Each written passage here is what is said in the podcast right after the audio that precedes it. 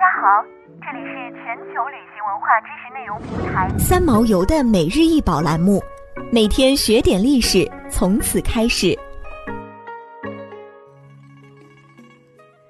每天学点历史，从每日一宝开始。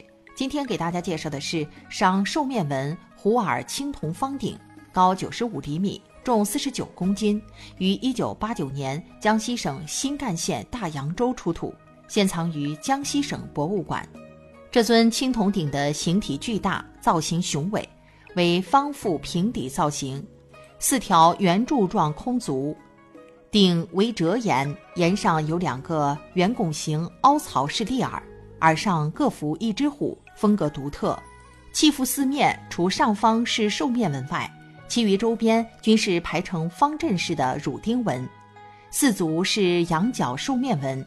青铜鼎的装饰华丽，与河南省郑州出土的几件殷商前期大型方鼎在形制与花纹上均较相似，推测其铸造时代大致相同。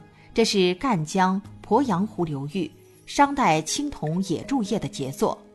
青铜鼎为食器，烹煮肉食，用于祭祀和宴享等重要场合，也是居于核心地位的重要礼器。青铜时代。祭祀与王权紧密联系，在祭祀、宴享等礼仪中，鼎必不可少。因此，鼎作为国王权力的代表，成为国家的象征。相传，大禹曾募金九州，铸鼎象物，共铸九鼎，象征九州。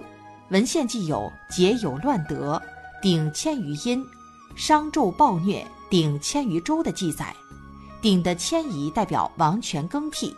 标志改朝换代，鼎耳上装饰有伏卧虎，独见于江西地区。